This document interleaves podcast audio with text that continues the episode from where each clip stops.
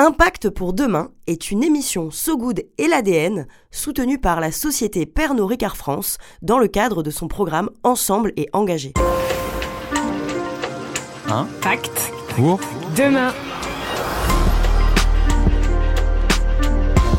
Impact pour demain. Le podcast des boîtes qui cherchent des solutions. Salut Bienvenue dans Impact pour demain, l'émission des boîtes qui cherchent des solutions. Le rapport 2022 du GIEC est très clair. Nous pouvons encore agir pour préserver une planète vivable. Et ça, c'est une bonne nouvelle. Mais nous devons agir dans les trois années qui viennent. Ça nous laisse donc 746 jours pour changer le monde. Car la question, au fond, c'est pas faut-il changer de monde? Faut vraiment être con comme un conspirationniste pour croire le contraire. La vraie question, la plus difficile, c'est comment? Et si nos actions individuelles sont importantes, le levier crucial, ce sont les choix stratégiques des pouvoirs publics et les actions des entreprises. On a 746 jours pour agir tous ensemble. Alors l'ADN et So Good se sont réunis pour vous proposer un pacte. Un pacte pour demain, alors oui, il y a un jeu de mots dans le titre. C'est un podcast dédié aux entreprises qui cherchent des solutions. Une conversation sincère entre des représentants d'entreprises et des activistes sur des sujets précis pour aider les entreprises à opérer leur transition. Et si vous êtes là sur So Good Radio, c'est que vous aussi vous faites ce pacte, alors bienvenue, c'est ensemble qu'on aura de l'impact. Un pacte pour demain.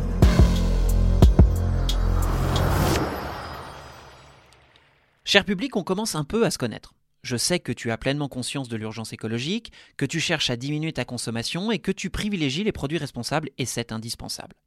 Mais soyons réalistes, il ne peut pas y avoir de circuit court pour tous nos besoins. Or, produire de manière responsable est anecdotique si l'acheminement des matières premières et des marchandises ne l'est pas. En gros, si ta brosse à dents en bambou fait le tour du monde sur un porte-conteneur avant de traverser la France en camion, bah elle n'est pas si écologique que ça. Les transports sont un enjeu majeur de la transition écologique et attention, là, c'est le moment chiffre. Selon le ministère de la Transition écologique, les transports sont le secteur qui émet le plus de gaz à effet de serre, 28,7% de nos émissions nationales en 2020.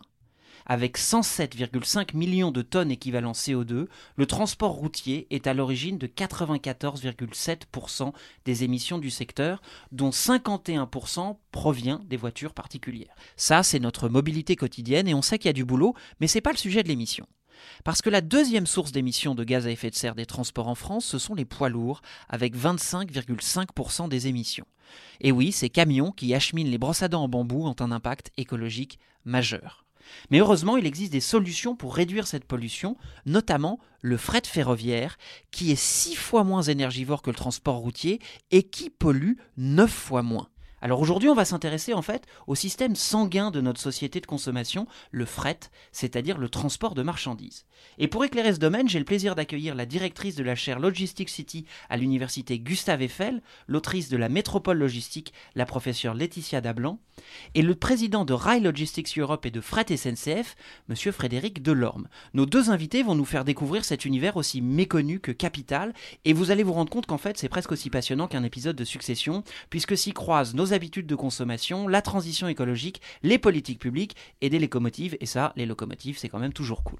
Mais d'abord, avant de s'y pencher, on me dit dans l'oreillette qu'il y a une pas si breaking news.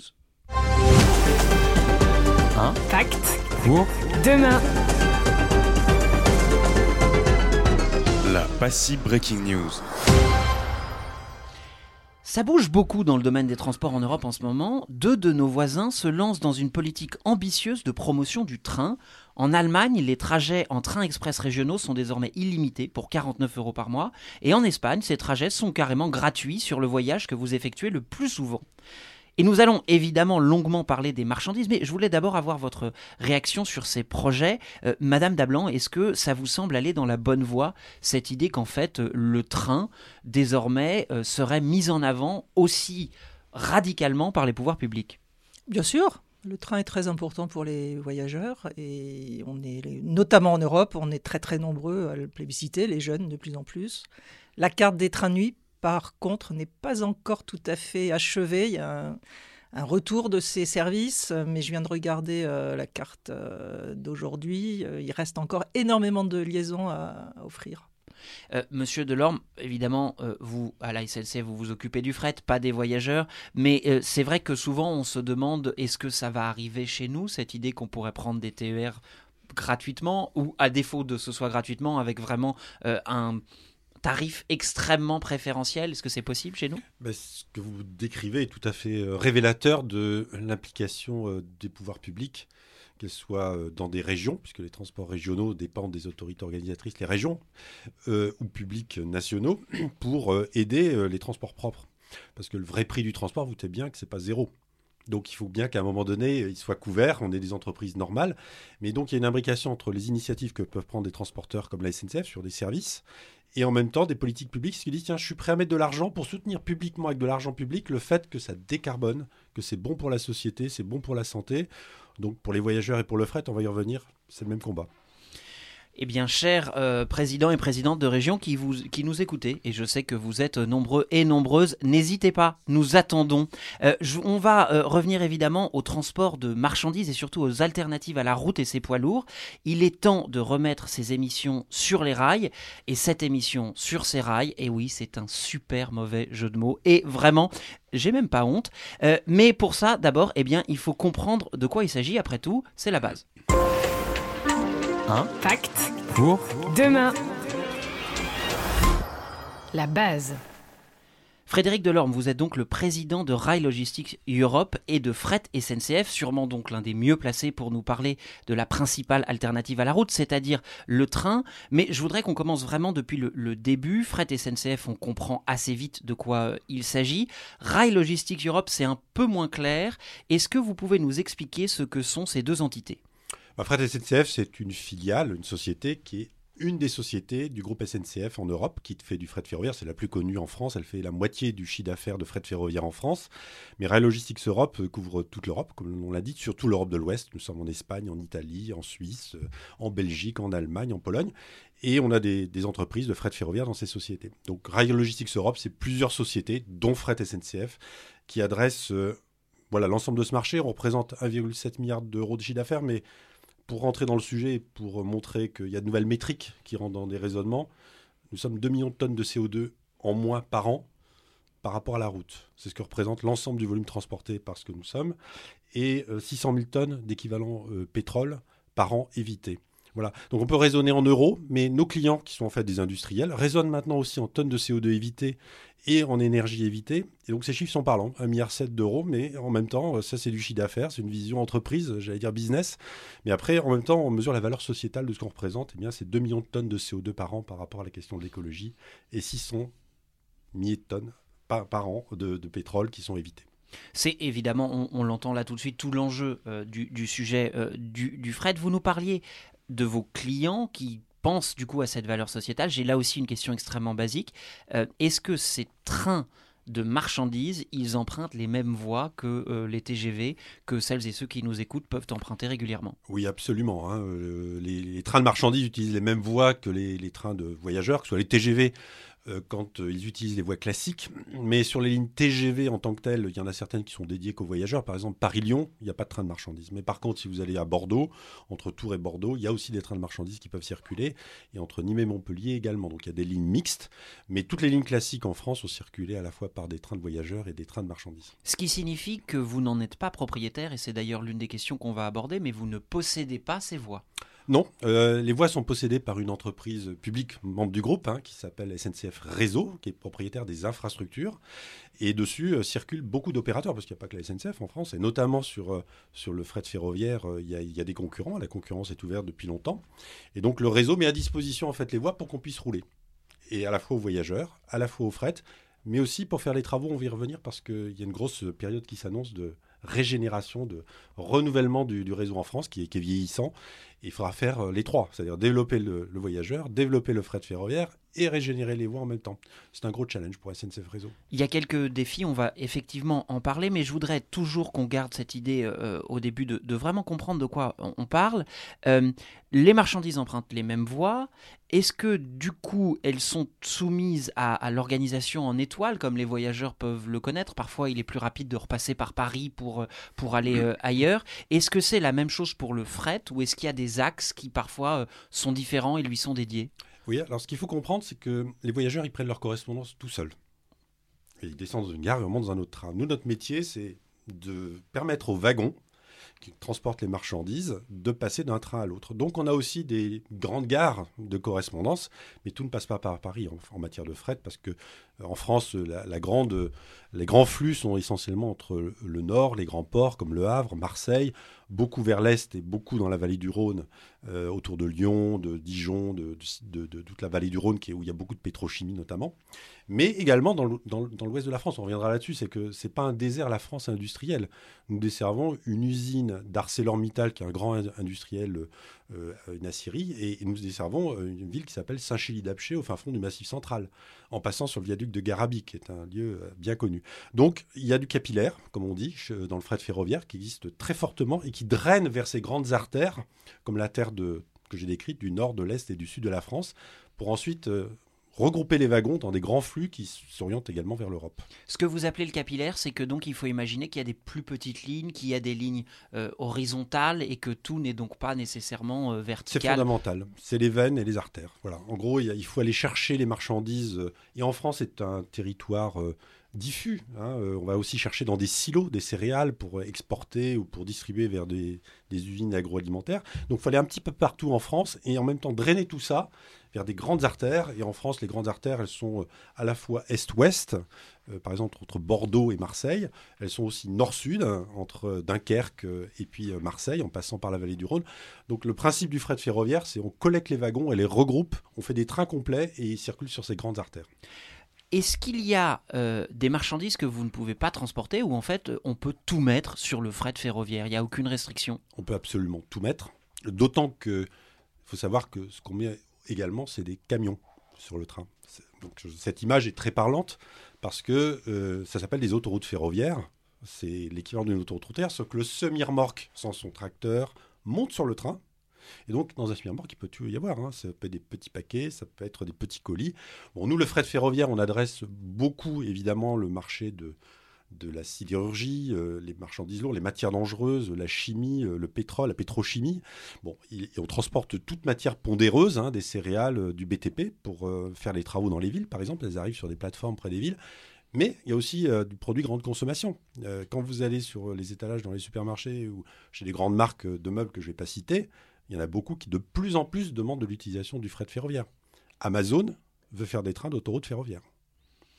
On est donc là dans, dans l'idée que c'est aussi pour des biens de, consommation. Évidemment, vous nous le disiez, euh, ça peut arriver près des villes. Euh, Ça ne peut pas faire la fameuse logistique du dernier kilomètre. Ça, on va, on va y revenir euh, tout à l'heure. Mais je, voudrais aussi qu'on qu'on essaye de voir si on peut aller au-delà de la France, évidemment. Au niveau européen, on peut aller jusqu'où? C'est-à-dire si on met un, un container sur un wagon à Fosse-Marseille, il peut aller jusqu'où? Jusqu'en Chine. Jusqu'en Chine en Jusqu'en train. Chine. Jusqu'en Chine. Alors, je cite l'exception, mais parce que enfin, l'exception, c'est pas évidemment le plus grand volume transporté en France, mais euh, il y a des lignes qui permettent de connecter Fosse euh, à la vallée du Rhône, comme je disais, c'est un grand axe de ferroviaire, donc euh, on peut avoir des correspondances à Lyon, à Dijon, à Strasbourg, aller vers l'Allemagne. À partir de Duisbourg en Allemagne, il y a des trains de Chine hein, qui transportent des containers, qui sont une alternative au transport maritime. C'est deux fois plus rapide et bien meilleur en termes d'environnement. Et alors, dans ce cas-là, parce que si vous nous dites qu'on peut aller jusqu'en Chine, on, on se, on se doute bien évidemment que le volume entier de ce commerce ne, peuvent pas, euh, ne peut pas être absorbé par le rail. Mais euh, est-ce que ça coûte cher de transporter sa marchandise en train? Pourquoi est-ce que tout le monde ne le fait pas? On ne peut pas dire que ça coûte cher parce que ça coûte le prix que le client est prêt à payer. Donc un industriel, un transporteur est prêt à payer le, juste prix.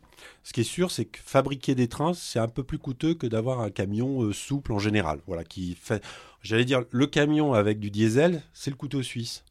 Le camion, il va partout, il est très souple, il, fait, il va quelque part, il recharge de l'autre côté. C'est plus compliqué en ferroviaire parce qu'on est sur des voies ferrées. Donc effectivement, c'est plus, euh, difficile à fabriquer, il faut plus de moyens. Mais pour autant, il y a des clients qui sont prêts à payer le vrai prix pour ça. Vous imaginez si on mettait toutes les marchandises dangereuses euh, de la chimie euh, fabriquée euh, dans la vallée du Rhône sur la route personne ne veut un retour en arrière. Donc il y a des raisons logistiques hein, fortes qui fait que le ferroviaire, même s'il est plus cher, certains sont prêts à payer son prix. Mais c'est pas toujours plus cher. Aujourd'hui, un transporteur routier qui met son surmorque sur une autoroute ferroviaire, donc sur un train, C'est parce que ça lui coûte moins cher que de le faire sur l'autoroute routière. Donc on a des solutions qui sont tout à fait comparables, permettant d'avoir un prix équivalent à la route. D'ailleurs, c'est notre étalon, hein. c'est le délai et le prix de la route. Mais alors, il, faut que, vous nous expliquiez quelque chose, monsieur Delorme. Euh, si c'est euh, beaucoup plus écologique, si c'est euh, beaucoup plus sûr comme manière de, transporter les marchandises et que ce n'est, vous nous dites, pas tellement plus cher, c'est plus cher, mais euh, c'est, vous nous dites qu'il y a un juste prix.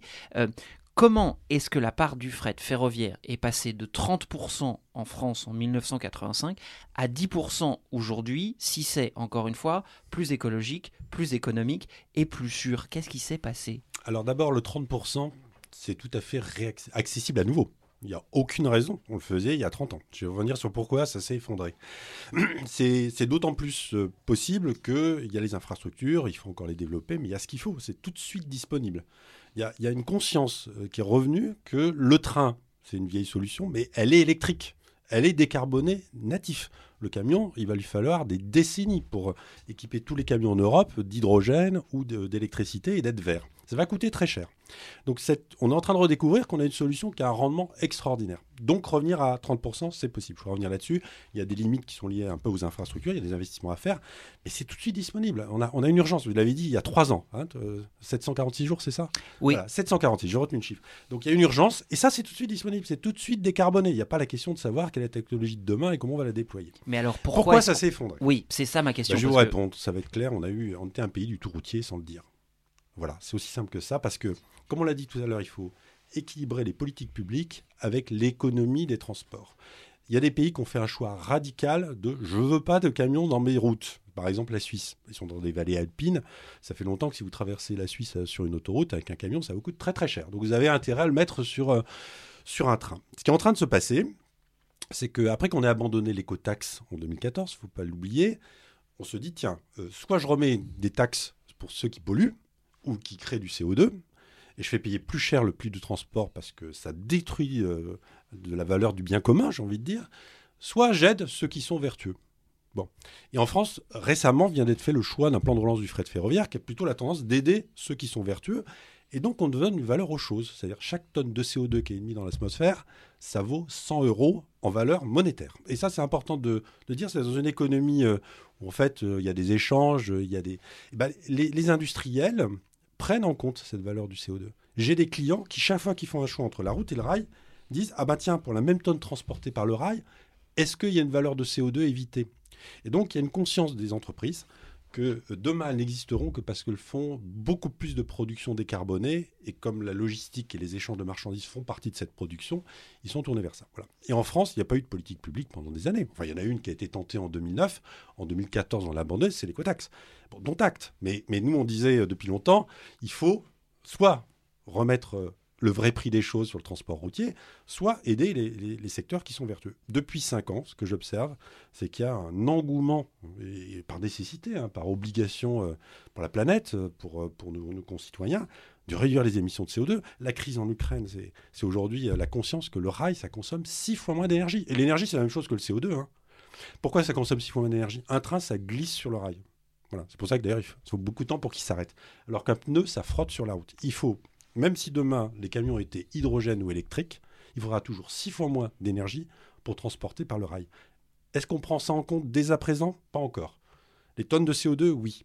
Voilà. Mais quand vous valorisez tout ça, retenez qu'un semi-remorque qui fait 1000 km sur nos trains plutôt que sur l'autoroute, ça a une valeur de 800 euros pour la société qui correspond à quoi? Ce qu'on a économisé en CO2, ce qu'on a économisé en énergie, ce qu'on a économisé en pollution et, et de morts prématurées liées à la pollution de l'air avec les particules fines, et ce qu'on a évité également en congestion et en risque d'accident de la route?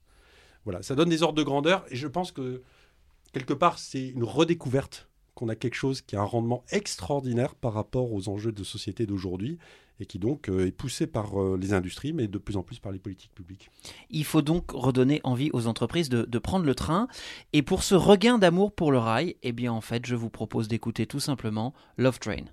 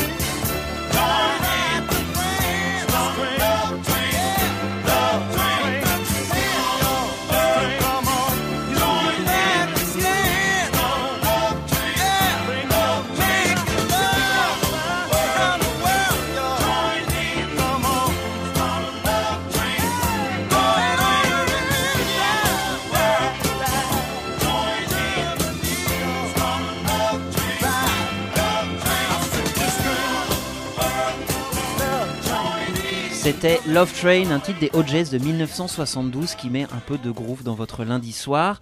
Nous repartons sur la piste des marchandises pour savoir comment elles arrivent sur vos étagères et surtout comment on peut diminuer l'empreinte carbone de ce trajet.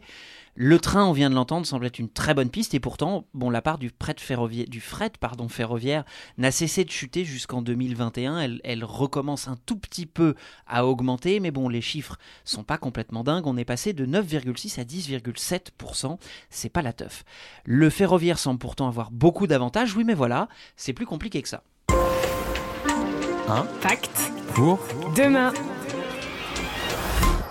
Oui, mais oui, mais c'est pas aussi simple et justement, on va essayer de comprendre euh, là où éventuellement ça cloche. Laetitia Dablan, merci beaucoup d'être avec nous. Vous êtes directrice de recherche à l'université Gustave Eiffel où vous dirigez la chaire Logistic City. Vous allez nous aider à mieux comprendre l'ampleur du problème et surtout de l'importance des alternatives à la route dans la décarbonation des transports. Euh, juste pour qu'on ait une, une idée un peu plus précise de ce dont on parle, est-ce qu'on sait le volume du trafic de marchandises en France? Oui, oui, c'est bien répertorié. On le sait moins bien pour l'urbain d'ailleurs, ce qui pose un petit problème euh, de, de, juste de comptabilité, hein, notamment de CO2. Mais grosso modo, euh, alors nous on calcule en tonnes multipliées par kilomètre, donc tout ce qu'on transporte sur toutes les distances transportées, c'est à peu près euh, 360 milliards de tonnes kilomètres par an. En France TK, en France. 360 milliards de tonnes voilà, kilomètres vous multipliez toutes ces tonnes par tous ces kilomètres. Oui, c'est assez important, vous voyez, comme le sujet de cette émission. Je ne sais pas qui l'a choisi, mais vraiment, c'est très judicieux. Euh, Madame Dablan, si le fret ferroviaire ne représente que 10% du flux, comment voyage le reste? Beaucoup la route. Alors on parle de problème, et c'est aussi euh, une solution. Hein. La route, euh, c'est du transport routier de marchandises. Alors il y a les poids lourds et il y a les VUL, les camionnettes, qui transportent énormément euh, aussi de, marchandises, notamment évidemment dans le régional et l'urbain. Et un peu de fluvial, bien sûr. Et puis les modes autres, les oléoducs transportent beaucoup. Mais en général, ça dépend de la façon de regarder les statistiques. On peut les prendre ou ne pas les prendre. Et donc on est sur quelle répartition? C'est 90 pour la route, 10 pour le fret ou ouais, Je dirais plutôt et... 86 routes, euh, le, le, fret 10 et puis le reste. Euh, le reste. Le reste, Donc, le, le reste. fluvial qui, en, en, tonnage kilomètre, est resté euh, assez stable. Donc la part modale du coup a baissé puisque globalement, on a beaucoup augmenté nos déplacements et nos tonnages de, de marchandises hein, depuis, depuis toujours et depuis 20 ans en particulier.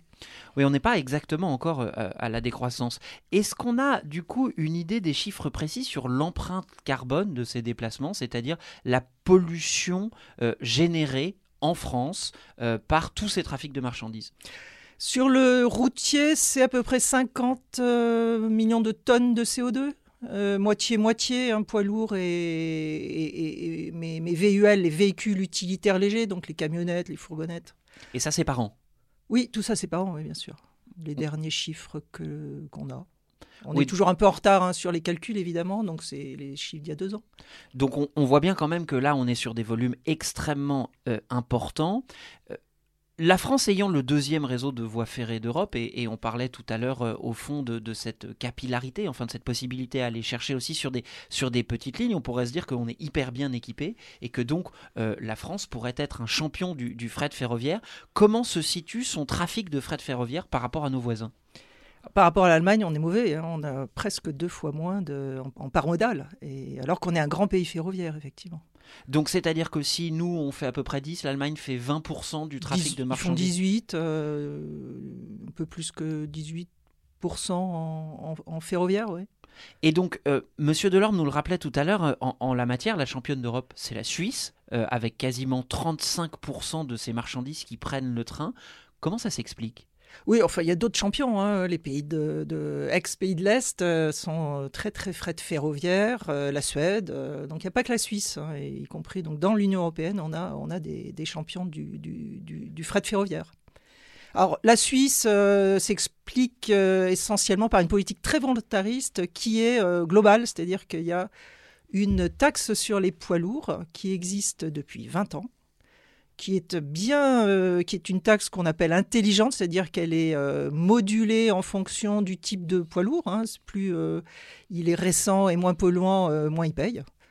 Donc ça, c'est des et, en fonction aussi des horaires de, passage, on paye différemment. Donc c'est ce qu'on appelle une, tarification smart, intelligente, euh, et, elle est plutôt élevée. Hein, et surtout, elle concerne absolument tous les réseaux. C'est-à-dire que vous circulez en ville en Suisse, vous payez exactement comme sur une autoroute, alors que d'autres taxes sur les poids lourds en Europe concerneront surtout les très grands axes ou les autoroutes comme en Allemagne. Donc en Suisse, elle est euh, partout. Vous passez en camion, vous payez. Et euh, cet argent-là est en partie euh, redirigé vers le développement du fret ferroviaire on a une idée de, la masse monétaire que ça représente? Parce que j'imagine que c'est capital, que c'est une forme de, sécurité, au fond, d'investissement. Est-ce qu'on sait combien ça peut rapporter ou en fait c'est Oui, c'est plusieurs milliards de francs suisses hein, par an, c'est important. Ah oui, c'est important et j'imagine que ça vous serait très utile, euh, Monsieur Delorme. On, va, on va y revenir. Mais euh, j'ai un peu la même question euh, pour vous, Madame Dablan, que je l'avais pour que j'avais pour Monsieur Delorme. Comment est-ce qu'on explique la faible part des alternatives à la route en France? En France, on a des très bonnes entreprises de transport routier, euh, comme dans d'autres pays, mais l'Europe en général, hein, des entreprises de transport routier qui sont euh, de plus en plus des très grands groupes, euh, qui ont de multiples filiales, des accords d'un pays à un autre. Donc il y a une vision, je dirais, d'un transport très européen. déjà à la base maintenant, on a ces entreprises qui sont ultra puissantes et qui ont des réseaux jusque dans toutes les villes et qui assurent donc ce service universel, je dirais. Euh, mais on a euh, des faiblesses de la, on en a parlé, hein, de la tarification de ces circulations euh, du transport routier de marchandises. Donc on a encore beaucoup de, petites entreprises qui ne sont pas euh, à la hauteur, hein, notamment qui n'ont pas investi dans des camions propres, euh, des camions récents. Euh, on permet encore à un certain nombre de circulations de se faire dans des conditions sociales qui ne sont pas bonnes. c'est un secteur qui pourrait être plus contrôlé, plus tarifé, probablement. Et moi, je pense également euh, comme euh, M. Delorme, que l'abandon de l'écotaxe poids lourd en 2014, ça a été euh, quelque chose qui, est tout à fait défavorable à la gestion globale de ces circulations de, du, transport de marchandises. Alors juste, il faudrait, on, va clarifier une bonne fois pour toutes. Donc cette écotaxe c'était une idée un peu comme ce qui se passe en Suisse, c'est-à-dire l'idée que l'on puisse tracer les camions sur le territoire, leur faire payer au fond une redevance. Ce sont parfois ces grands portiques qu'on n'a d'ailleurs jamais démontés, hein, qui sont sur les autoroutes. Et suite à la fronde euh, d'une partie du secteur, notamment en, Bretagne, euh, et, le mouvement des bonnets rouges, euh, la ministre de l'écologie de l'époque, c'est-à-dire Ségolène Royal, avait annoncé l'abandon pur et simple de cette taxe. Selon vous, c'est donc à ce moment-là presque on pourrait dire qu'on a lâché l'affaire on n'a pas lâché l'affaire. Il y a d'autres régulations du transport de marchandises qui paient d'ailleurs beaucoup sur les autoroutes. Hein. Mais ce ne sont pas des tarifications très intelligentes comme je, définissais le terme tout à l'heure parce que c'est tout bêtement, euh, vous passez, vous payez. Euh, et ce sont uniquement, c'est uniquement sur le réseau privé hein, des grandes autoroutes.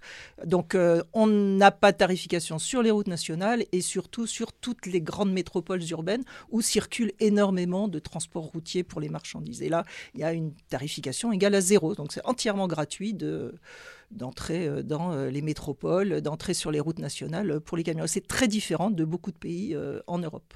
Et est-ce que, à votre information, c'est une théorie qui circule toujours? Est-ce que les pouvoirs publics en parlent? Ou est-ce que le précédent de 2014 est tel que en France il n'y aura jamais cette tarification intelligente? C'est politiquement très sensible, politiquement au sens large. Hein c'est très sensible, mais je pense que et, aujourd'hui le sujet de, l'accès aux, villes hein, à travers les zones à faibles émissions est également euh, en train de devenir très sensible. Donc je pense qu'on n'en est pas du tout à une discussion de nouveau sur ces, ces péages de, poids lourds. Euh, il y a eu un petit débat euh, à l'époque, il y a quelques années, où les, les, régions maintenant ont la possibilité de prendre cette compétences et elles peuvent absolument euh, mettre en place des péages autoroutiers par région. Il y en a très très peu qui vont le faire. Apparemment, c'est quand même quelque chose qui est extrêmement difficile à faire passer. Mais je voudrais dire que là-dessus, on est quand même euh, un pays un petit peu à part maintenant en Europe, où le sujet euh, s'est énormément développé. Regardez la Belgique avec, de nous,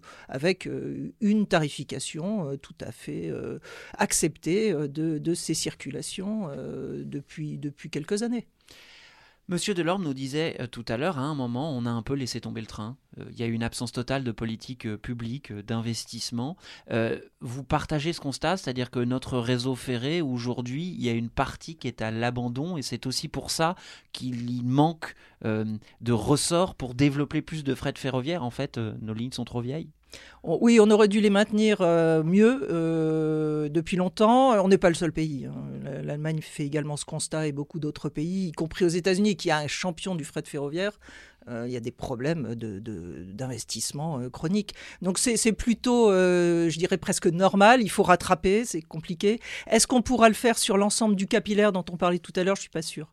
Moi, je pense qu'il faut privilégier des formules de fret ferroviaire où on aura la mixité, c'est-à-dire ce qu'on appelle le transport combiné rail-route, où on aura au départ euh, des usines, au départ des entrepôts, euh, au départ des, villes, on aura plutôt des camions qui apportent euh, ensuite des conteneurs, des caisses mobiles ou des remorques pour l'autoroute ferroviaire à des trajets ferroviaires. Mais on n'aura peut-être pas la possibilité de réinvestir sur beaucoup de, de petites lignes. Ça serait considérablement euh, cher hein, pour, euh, pour, pour, la, pour, pour, nous tous. En fait, ce que vous nous dites, c'est qu'il y a une solution alternative ou plutôt intermédiaire qui permettrait d'allier euh, la flexibilité du camion sur peut-être des petits trajets, le fait d'aller au fond prendre la marchandise dans l'usine ou dans le, parfois même dans le port, et pour l'amener ensuite sur des longues distances pareil et faire ce fameux dernier kilomètre par camion. En fait, le train ne peut pas faire ce dernier kilomètre, on est bien d'accord.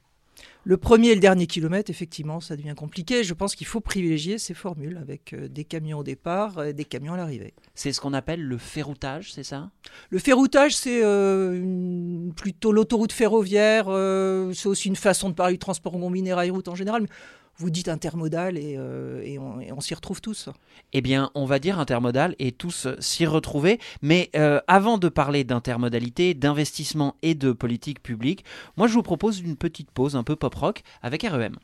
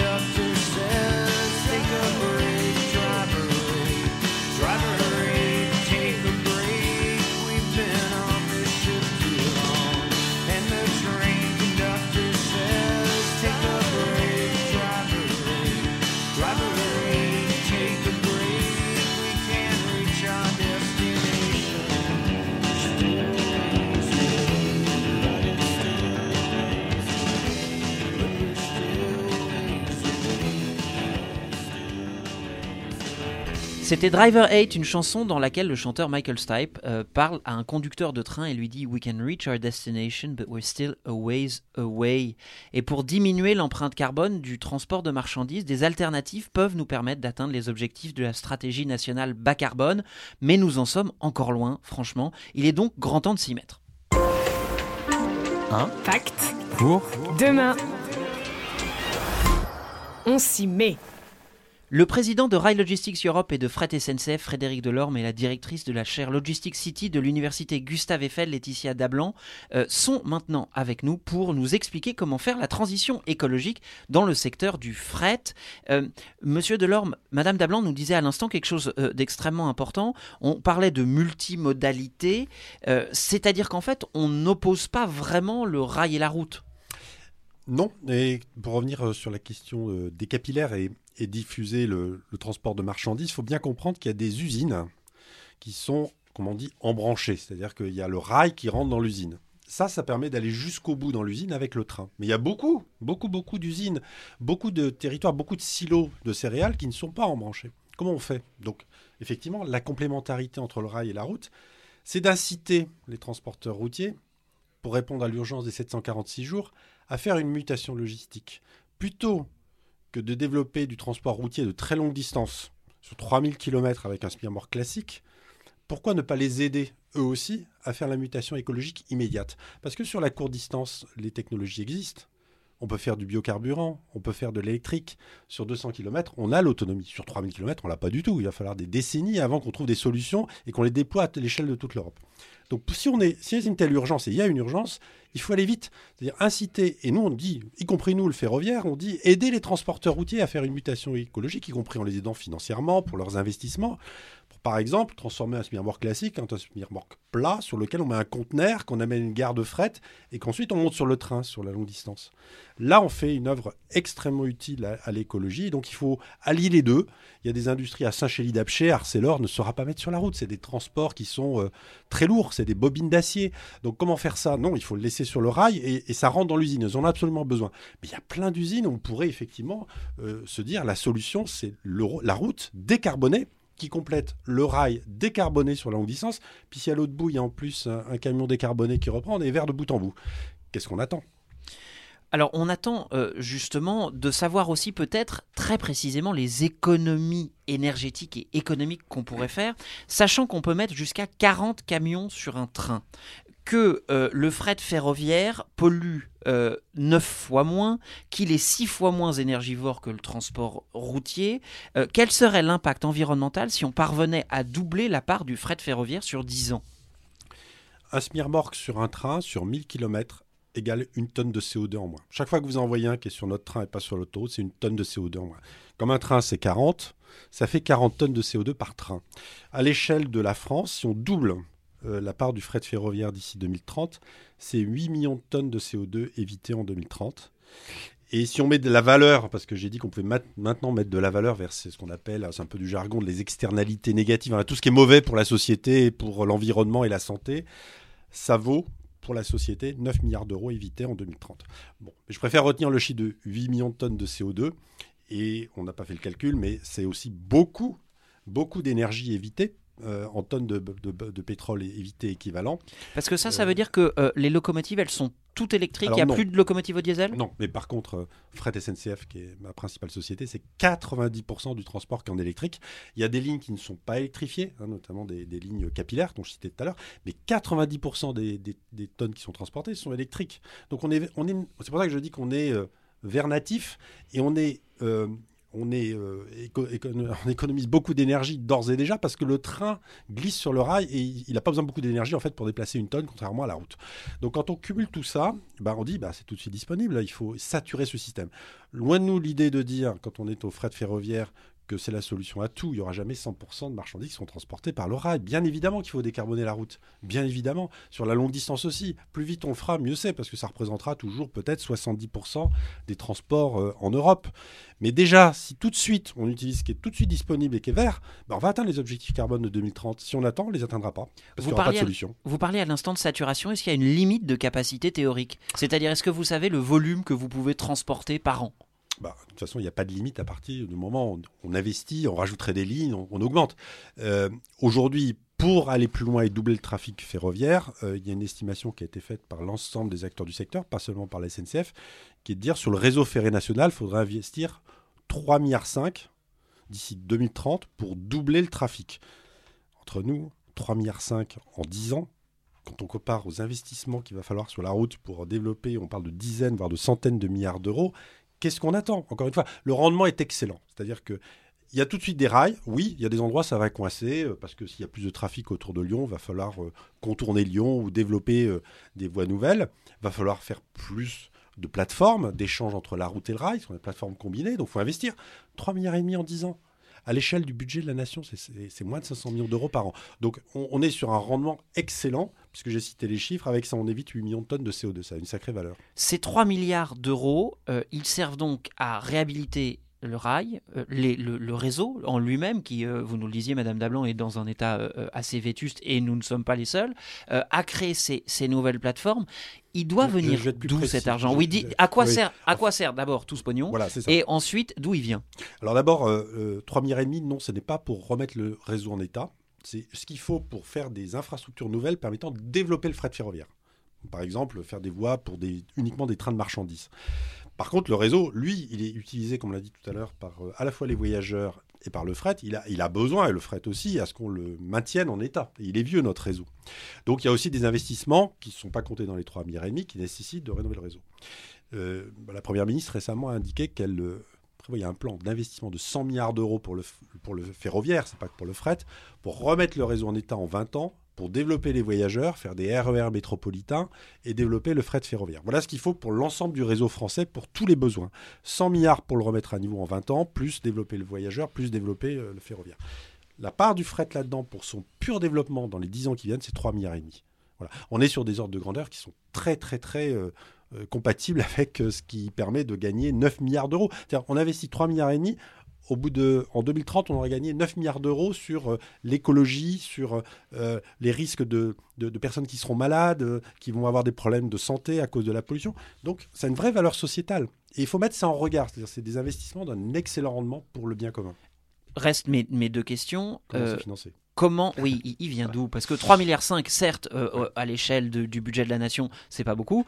C'est quand même euh, une somme mm-hmm. assez considérable. qui est supposé contribuer à Ce sont des impôts? Alors, ce sont des, des investissements qui sont cofinancés. C'est des investissements publics, donc de l'État, des collectivités locales donc les régions souvent s'impliquent sur le fret ferroviaire, mais aussi de l'Europe, parce qu'il y a une volonté de soutenir le fret ferroviaire.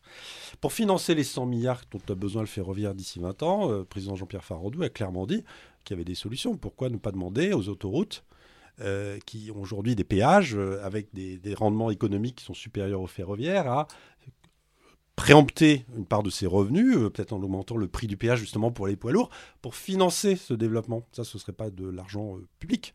Pourquoi ne pas euh, également taxer l'aérien pour le faire? Voilà. Donc c'est un débat. Alors c'est vrai que ça, ça oppose les modes, mais il faut, à un moment donné savoir ce qu'on veut. Hein. Soit on dit il faut décarboner, ça a une valeur, et à ce moment-là, on doit financer euh, les modes qui sont tout de suite décarbonés. Il faut bien trouver l'argent quelque part. Si pas de l'argent public, c'est les modes qui polluent, euh, en tout cas euh, le temps qui pollue et qui trouvent une solution écologique à leur système. Vous nous le rappeliez à l'instant, Elisabeth Borne a annoncé un plan ferroviaire de 100 milliards d'euros sur 17 ans, c'est-à-dire jusqu'en 2040 vous nous le disiez à l'instant, c'est quand même plutôt une, très bonne nouvelle, mais est-ce que vous savez si euh, des sommes sont directement fléchées pour le fret, ou est-ce que c'est pour le moment une annonce globale et on attend de savoir euh, quelle somme va où? C'est pour l'instant une annonce globale, mais euh, comme le secteur du fret ferroviaire a été sollicité par le ministère des Transports pour savoir qu'est-ce qu'il faudrait mettre. C'est nous qui avons évalué le besoin de 3,5 milliards en liaison avec SNCF Réseau, le gestionnaire d'infrastructure. Et maintenant, on attend la confirmation je pense que c'est imminent que dans ces 100 milliards, les 3 milliards 5 vont être sacralisés pour les 10 prochaines années, qu'on aura bien effectivement un doublement du trafic avec 8 euh, millions de tonnes. Il faut savoir que c'est une obligation législative puisqu'il y a une loi climat et résilience qui a cité explicitement qu'il y avait un objectif de doublement du trafic de fret ferroviaire en France. Si on double, on passe de 9% maintenant 10, un peu plus, vous l'avez dit, à 18%. On revient dans la moyenne européenne seulement. Il hein. faut, être, euh, avoir ça en tête. On était à 30% il y a 30 ans, donc on ne viendra pas euh, d'ici 2030 à 30%, mais on remonte très significativement, on revient dans la moyenne européenne. C'est très utile pour l'écologie, c'est très utile aussi pour euh, l'industrie française et pour la réindustrialisation du pays. Parce qu'une usine qui, qui ne sera pas demain avec des modes de transport propres sera moins compétitive dans la compétition européenne parce que ceux qui achètent au bout les produits, ils veulent s'assurer que c'est éco-transporté. Alors, on entend bien l'enjeu évidemment stratégique, mais euh, il faut beaucoup de sous, il faut donc beaucoup euh, d'investissements. Est-ce qu'il ne faut pas, Madame Dablan, aussi peut-être euh, repenser un tout petit peu notre organisation euh, du système de fret, la manière dont il, fonctionne? Est-ce qu'il y a une recette ou une organisation mise en place ailleurs en Europe qui pourrait nous inspirer? C'est-à-dire comment font la Suisse, l'Allemagne, la Suède pour avoir eh une part du fret ferroviaire qui est plus importante?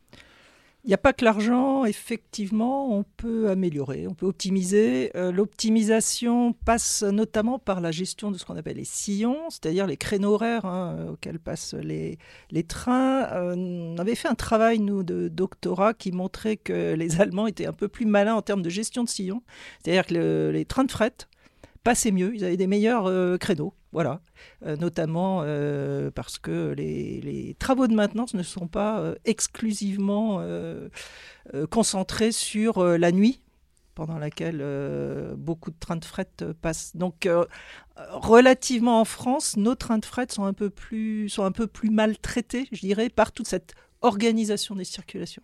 C'est-à-dire, juste pour qu'on comprenne bien, en gros, en France, le fret circule la nuit parce que le jour, ce sont les trains de voyageurs. Or, c'est aussi la nuit qu'on fait les travaux. Du coup, forcément, euh, ça bloque. Voilà, ça peut être une des raisons. Il faut aussi être euh, meilleur euh, pour faire passer plus de trains de fret et de trains de voyageurs au même moment. Enfin, au même moment, je veux dire, dans la journée, par exemple, sur l'ensemble des, créneaux horaires. Et puis, il y a une deuxième grande voie d'optimisation hein, d'attractivité du fret ferroviaire, c'est de le rendre de meilleure qualité pour les clients, hein, qu'on appelle les chargeurs, donc ceux qui ont besoin de, transporter de faire transporter leurs marchandises. Il faut des trains qui arrivent davantage à l'heure, il faut des chargeurs qui soient mieux au courant de, de ce qui se passe avec leur, leur chargement, où sont les chargements, euh, à quelle heure va bien arriver le, le, train. Euh, il faut euh, des une, productivité euh, de ce fret ferroviaire euh, meilleur, donc faire euh, mieux avec moins de dépenses. Hein. Ce, sont des, ce sont des choses que traitent au quotidien les entreprises de fret ferroviaire, bien entendu. On peut encore améliorer ces questions de productivité et ces questions d'attractivité, de fiabilité du service ferroviaire en France. Toujours avec cette idée de comparatif européen, on dit souvent qu'avec 49 personnes par personne et par la France est un des pays qui dépense le moins pour son euh, réseau ferré, face notamment euh, à l'Allemagne qui en dépense 124. Est-ce que ces comparatifs sont utiles pour expliquer le problème du fret français ou en réalité euh, on est sur une organisation des réseaux et du trafic qui sont tellement différents que au final ça ne nous aide pas vraiment à comprendre de quoi on parle? Oui, ça peut être un peu trompeur de, de, de, ramener à un ratio très simple de ce type. Moi, par ailleurs, j'ai plutôt vu des statistiques de d'investissement au kilomètre qui montre que la France est finalement plutôt dans la moyenne européenne. Et là, on voit qu'il va y avoir des efforts euh, importants. Donc, c'est peut-être pas ça considérablement euh, en, cause hein, dans, dans nos problèmes de fret ferroviaire. Alors on va arriver au cœur du problème, c'est-à-dire évidemment les plans de financement du rail. Mais avant de s'y plonger, moi je vous propose eh bien la pause café, c'est-à-dire notre chronique qui déniche des solutions un peu partout dans le monde. Et cette fois-ci, la journaliste Bérénice Koulibaly nous invite à prendre le large. Un Pacte pour? Demain. Écoutez, vous entendez les voiles claquer? Ce ne sont pas celles d'un chalutier ou d'un bateau de croisière, non. Aujourd'hui, on embarque à bord d'un cargo voilier de 60 mètres de long, transportant quelques centaines de tonnes de marchandises. Le transport maritime décarboné par voilier, c'est ce projet un peu fou lancé par Guillaume Legrand et Diana Messa. L'aventure a commencé en 2011 et ces galions des temps modernes battent pavillon TOWT. T-O-W-T, le nom de leur société, Ça veut dire Trans-Océanique Wind Transport, ou en français le transport transocéanique par la force du vent. À l'origine de TOAT, deux constats assez implacables. D'un côté, le transport maritime est un marché en pleine expansion, de l'autre, il pollue beaucoup trop. Mais attendez, avec quelques chiffres, on y verra un peu plus clair. 11 milliards de tonnes. C'est le nombre de marchandises transportées par bateau chaque année, selon l'Institut du développement durable et des relations internationales. L'Organisation maritime internationale, l'OMI quant à elle, estime à 2,9% la part du fret maritime dans les émissions de gaz à effet de serre, les GES. Elle impose aussi d'ici 2050 la réduction d'au moins 50% du volume total de ces GES émis par les transports maritimes internationaux. Un contexte donc assez propice à l'exploitation du vent. En plus, l'avantage avec le transport maritime par voile, c'est qu'il n'est pas directement touché par les variations du fioul. Les voiliers cargo deviennent aussi de plus en plus attractifs économiquement parlant, car leur taille, plus petite que celle des porte-conteneurs, leur permet d'accéder à plus de ports que ces derniers. En prime, un voyage décarboné à plus de 90% et la traçabilité des produits importés. Diana Messa et Guillaume Legrand ont entamé il y a un peu plus de 10 ans leur première traversée sur un vieux gréement d'une trentaine de mètres en Bretagne. En 2019, leur société a réalisé 200 000 euros de chiffre d'affaires, selon le responsable développement Grégoire Terry. Aujourd'hui, ils sont sur la construction de voiliers avoisinant les 70 mètres, capables de charger plus de 1000 tonnes. Ils travaillent avec le café Belco, les spiritueux Pernod Ricard et voguent jusqu'au Brésil, au Mexique ou au Québec. D'ailleurs, parmi les pionniers, il y a aussi la société Grain de Sail à Morlaix, en Bretagne, qui depuis trois ans transporte du cacao sur son premier voilier cargo. Des projets d'autant plus inspirants, sachant qu'un rapport pour le ministère des Transports du Royaume-Uni estime que 40 à 45% de la flotte mondiale pourrait être dotée de technologies à propulsion éolienne d'ici 2050, de quoi prendre le large.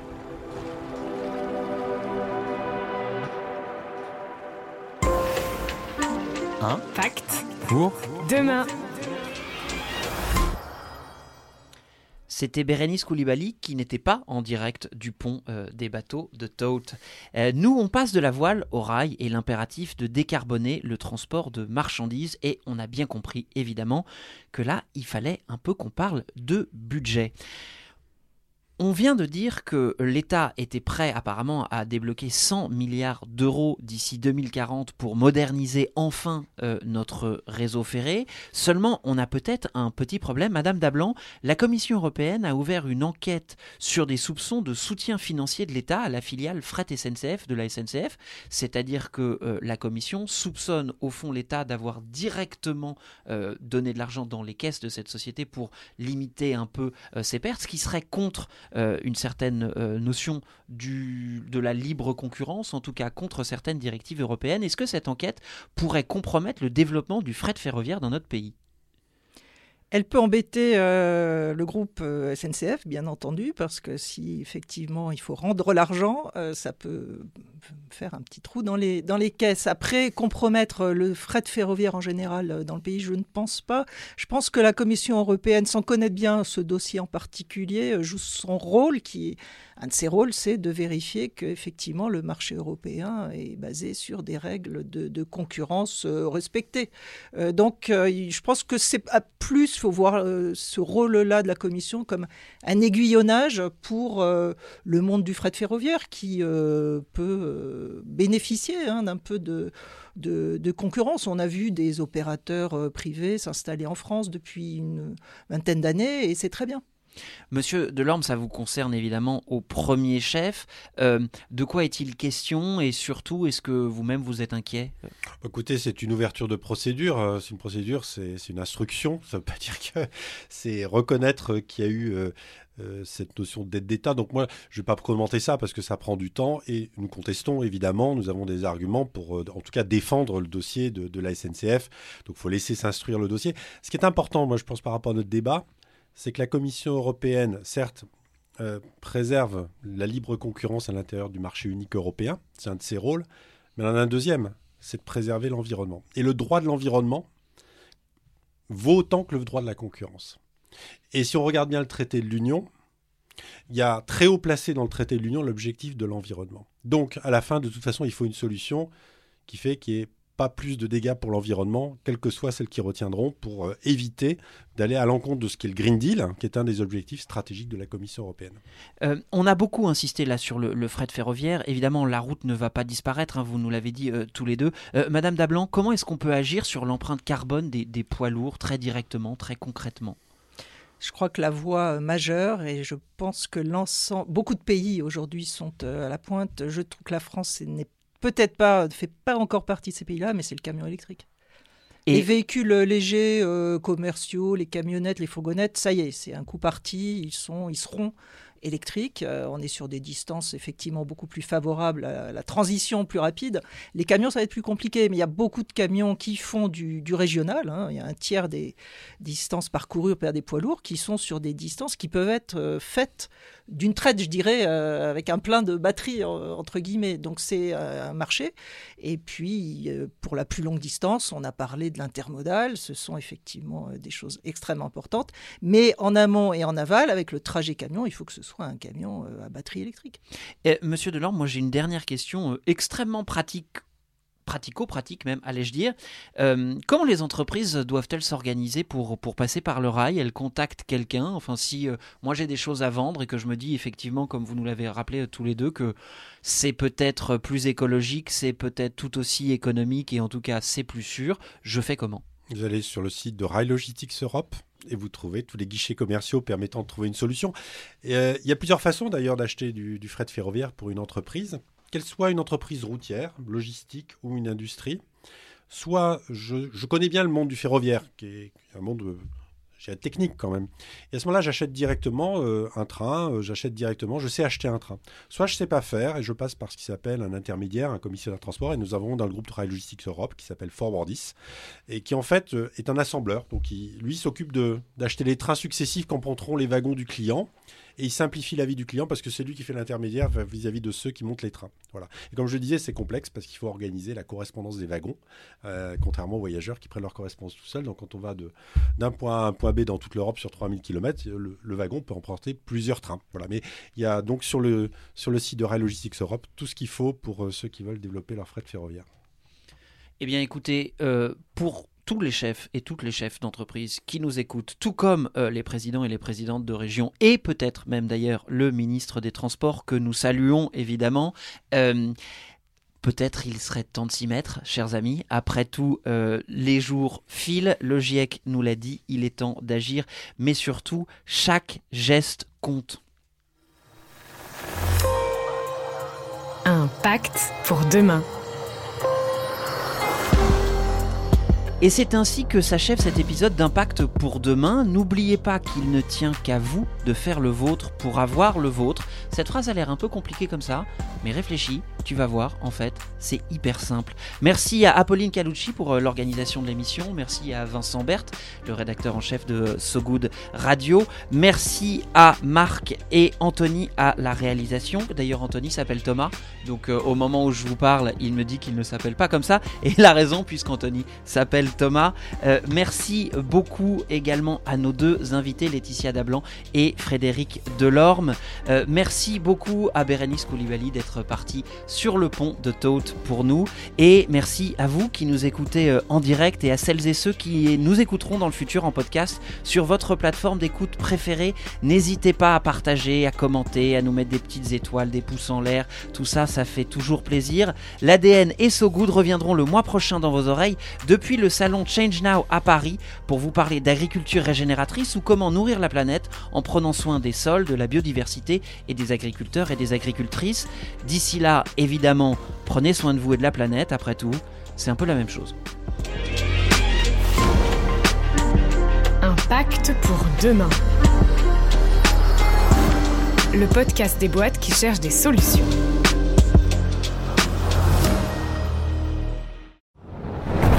On peut faire tellement plus. Peut-être sauver ce monde.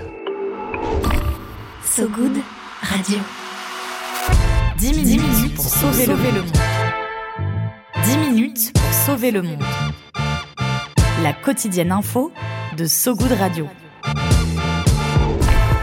Salut, je m'appelle Diane Poitot. Et moi, c'est Romain Salas. Accordez-nous 10 minutes et on vous donne de quoi sauver le monde. La quotidienne info de So Good Radio qui vous veut du bien. Un tour du monde de l'actualité. De Kuala Lumpur à Saint-Etienne jusqu'à l'Antarctique. Des tortues étoilées enfin protégées aux résidences d'artistes en hôpital psychiatrique. En passant par la défense des personnes transgenres au Minnesota. Bref, on parle de tout. Des infos les plus positives du jour, de celles et ceux qui essaient de rendre notre monde un peu moins pire. Ça s'appelle 10 minutes pour sauver le monde. Retrouvez-nous sur toutes vos plateformes d'écoute préférées. Vous allez voir, ça met la pêche. La super pêche. 10 minutes, 10 minutes pour sauver le monde. So Good Radio. So good